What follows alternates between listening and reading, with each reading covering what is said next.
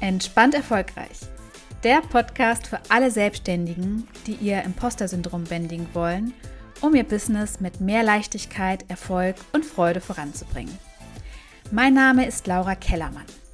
Ich bin Psychologin, Autorin vom Federleicht-Prinzip Das Geheimnis der entspannten Karriere und war selbst lange vom Imposter-Syndrom betroffen. Hier erwarten dich knackige Folgen, in denen ich mit dir Tipps und Impulse teile, damit auch du bald davon überzeugt bist, eine Top-Wahl für deine Kunden zu sein. Denn das bist du. Und jetzt sorgen wir dafür, dass du das endlich auch so siehst. Hallo und herzlich willkommen zu einer neuen Podcast-Folge. Und in dieser Folge möchte ich gerne mit dir darüber sprechen, warum das Imposter-Syndrom nicht einfach mit dem Alter verschwindet. Bevor wir jetzt tiefer in das Thema eintauchen, möchte ich dich noch mal kurz daran erinnern, dass Ende September die Türen für die Warteliste für Confidence and Flow aufgehen. Das bedeutet, wenn du auf der Warteliste stehst, kannst du dir vor allen anderen einen der acht Plätze sichern für mein sechsmonatiges Gruppenprogramm, in dem wir daran arbeiten, dein Imposter-Syndrom zu bändigen. Und ein weiterer Vorteil ist, ist, dass du dir über die Warteliste 300 Euro netto einsparen kannst. Den Link zu allen weiteren Infos, also was dich genau im Programm erwartet, wie der Ablauf ist, was es kostet und natürlich dann auch die Möglichkeit, dich auf die Warteliste zu setzen. Den Link dazu findest du in den Show Notes. So, ich habe kürzlich einen Beitrag auf LinkedIn geschrieben über das Imposter-Syndrom und da hat jemand darunter kommentiert, dass er ja das Gefühl hätte, dass das Imposter-Syndrom mit dem Alter einfach verschwinden würde. Und es mag ja sein, dass bei normalen Selbstzweifeln ähm, diese mit dem Alter weniger werden. Also das ist auch logisch. Ne? Die werden dann in der Regel weniger, weil man positive Erfahrungen macht und merkt, ich schaffe das, ich kann das. Man Lob bekommt, man Anerkennung bekommt und äh, ja, sich daran erfreut und so das Vertrauen in sich immer mehr stärkt und die Selbstzweifel mehr und mehr nachlassen. Das ist eigentlich ganz logisch. Aber so ist es halt gerade beim Imposter-Syndrom einfach nicht.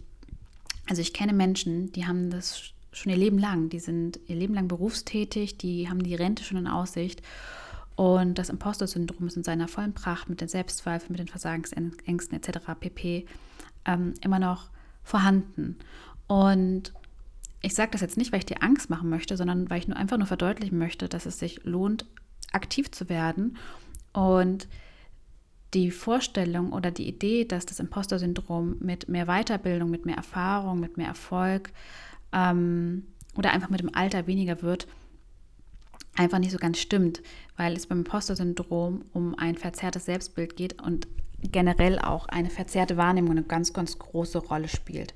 Und deswegen möchte ich dich heute auch nochmal mitnehmen damit du auch genauer verstehst, warum das Imposter-Syndrom so hartnäckig ist. Da spielen nämlich mehrere Faktoren eine Rolle.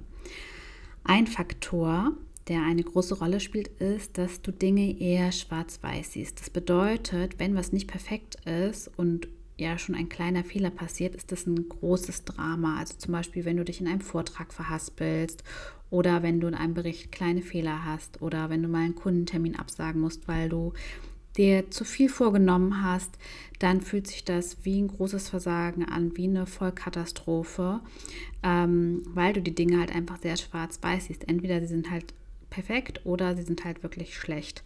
Und das Gemeine ist, das siehst du aber nur bei dir so. bei anderen kannst du das schon ganz gut einschätzen. Da hast du auch häufig Mitgefühl und ganz viel Verständnis. Also meine KundInnen haben immer ja irgendwie viel zu viel Verständnis für andere, aber viel zu wenig Verständnis für sich.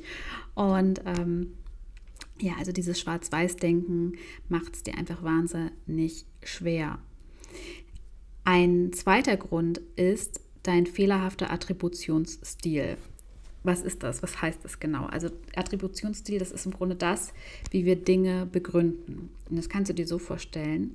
Erfolge und Leistung, also alles, was so gut läuft, eigentlich die Dinge, die ja das Vertrauen in dich stärken sollten, dass du das gut machst und dass du kompetent bist, die kommen bei dir nicht so richtig an, weil du ähm, dir das nicht selber zuschreibst, sondern das nach außen hin attribuierst und denkst, dass du Glück hattest oder dass es Zufall war.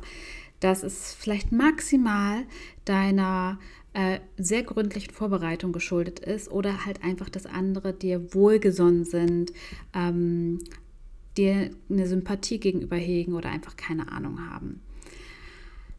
Also alles, was so gut läuft, Lob, Erfolg, so Leistung, das schreibst du äußeren Faktoren zu. Und deswegen kann man beispielsweise im Laufe seiner Karriere auch ganz viele positive Erfahrungen sammeln mit dem äh, Imposter-Syndrom oder sagen wir es anders, ganz viele positive Erlebnisse eigentlich an sich haben.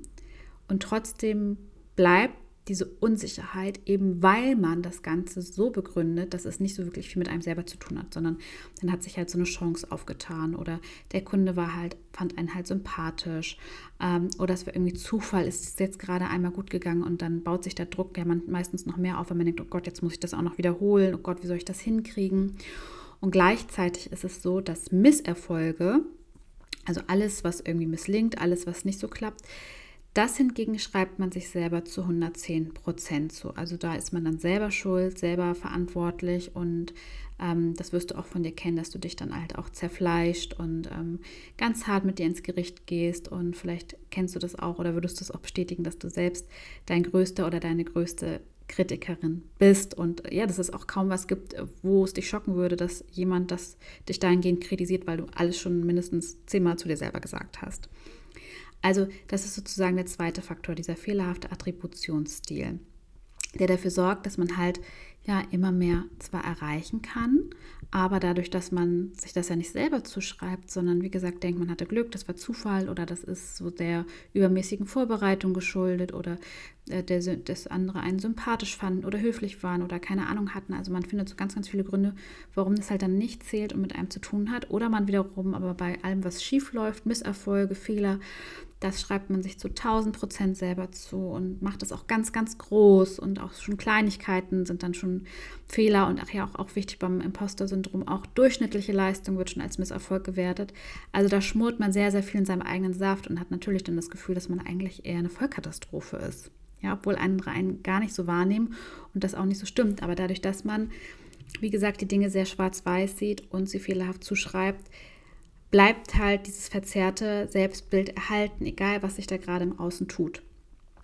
So, als drittes, als dritter Faktor ist, dass du auch überall Beweise siehst, dass du nicht gut genug bist. Also du hast ja so diese Überzeugung, ich bin nicht gut genug, ich bin nicht eine Mogelpackung und dein Gehirn filtert entsprechend auch und äh, sucht dafür auch die Beweise und interpretiert sie halt auch entsprechend. Das bedeutet, wenn ein Kunde dann die Stirn runzelt, während du dem was erzählst, denkst du vielleicht direkt, boah, der findet das richtig schlecht der ist bestimmt mega unzufrieden. Oder wenn ein Kunde, den du nach dem Testimonial gefragt hast, dir das nicht ASAP zurückschickt, äh, also nicht direkt zurückschickt, sondern keine Ahnung, dann vergeht er eine Woche oder zwei Wochen, dann denkst du direkt, boah, der ist bestimmt mega unzufrieden, deswegen schickt er mir das nicht zurück und interpretierst es halt entsprechend, obwohl der Kunde es beispielsweise einfach vergessen hat, weil der voll viel zu tun hat oder weil der keine Deadline bekommen hat und äh, wir alles irgendwie auch nur Menschen sind, ja.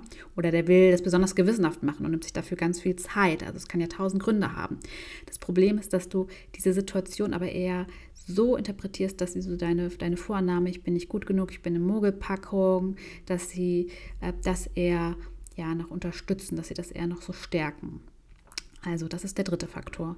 Und der vierte Faktor ist, dass du deine Gefühle als Beweis nimmst. Äh, das nennt sich in der Psychologie emotionales Schlussfolgern. Bedeutet, ich fühle mich unfähig, also bin ich es. Und wir hinterfragen diese Gefühle dann ganz oft nicht. Und äh, das macht es dann auch nicht unbedingt leichter. Und ähm, übrigens, falls du hast es vielleicht auch schon bemerkt, so die drei typischen Gefühle beim Imposter-Syndrom, äh, kenne ich auch noch sehr gut, sind Schuldgefühle, Schamgefühle und Angst, ähm, die es uns ja so schwer machen. Gleichzeitig sollen sie uns irgendwie auch schützen. Sie sollen uns dafür schützen, dass wir ausgeschlossen werden aus einer Gruppe. Und du kennst vielleicht, dass du bei, selbst bei kleinen Fehlern große Schamgefühle hast, ähm, dass du dann wiederum große Angst hast, Fehler zu machen und ähm, ja, dann auch oft von Schuldgefühlen geplagt wirst. Zum Beispiel, wenn dich andere positiver wahrnehmen, äh, also wenn du das Gefühl hast, dass dich andere positiver wahrnehmen, wenn du dann auch für irgendwas gelobt wirst und denkst, oh Gott, die feiern mich alle und eigentlich bin ich doch voll die Vollkatastrophe und habe mein Leben überhaupt nicht im Griff. Also auch das, diese, diese Gefühle als Beweis zu werten, das untermauert auch nochmal ähm, ja, dieses Gefühl, ich bin einfach eine totale Mogelpackung, weil ich fühle mich ja so, dann ist es ja auch einfach so. Und das wiederum äh, beeinflusst ja auch wiederum, wie wir uns verhalten oder auch wie wir Dinge sehen.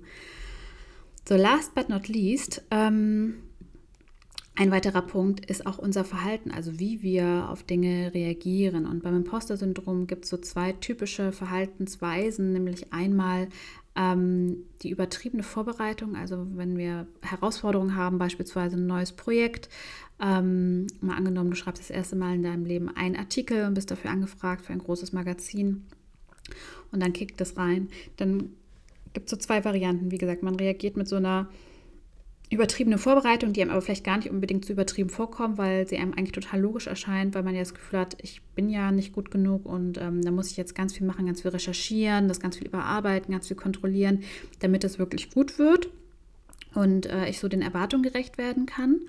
Ähm, und das Gemeine ist, wenn es dann erfolgreich läuft, dann denkt man in der Regel auch, naja, das lag halt an dieser intensiven Vorbereitung, also auch da, ne, man attribuiert es wieder auf so einen externen Faktor, auf die Vorbereitung und nicht auf die Kompetenz. Ähm, oder auch eine Variante, oder vielleicht mixt sich das auch bei dir, man erstarrt und hat wie so ein Brett vom Kopf und fängt an zu prokrastinieren. Man will die Dinge dann irgendwie auch angehen, aber man weiß nicht so richtig, wie man anfangen soll. Und äh, der Kopf ist voll und man hat nicht so richtig eine gute Idee und der Druck nimmt einfach immer weiter zu. Und entweder es läuft gut und dann könnte man ja sowas denken wie Mensch, auch ohne meine intensive Vorbereitung hat, also ohne dass ich mich wirklich vorbereitet habe, habe ich performt. Aber dann sieht man in der Regel eher so die Defizite, ne? Schwarz-Weiß-Denken, du erinnerst dich vom Anfang und ärgert sich dann über sich und fragt, so warum habe ich mich nicht besser vorbereitet? So warum kann ich mich nicht einfach mal besser vorbereiten? Was stimmt denn nicht mit mir? Oder es klappt dann halt wirklich nicht so gut, weil man nicht so vorbereitet war und eher so untervorbereitet in den Termin gestolpert ist dann läuft es wirklich mal nicht so gut und das ist dann wie so ein endgültiger Beweis und das brennt sich dann wirklich auch doppelt und dreifach ein und diese ja, Verhaltensweisen untermauern es dann im Grunde auch nochmal.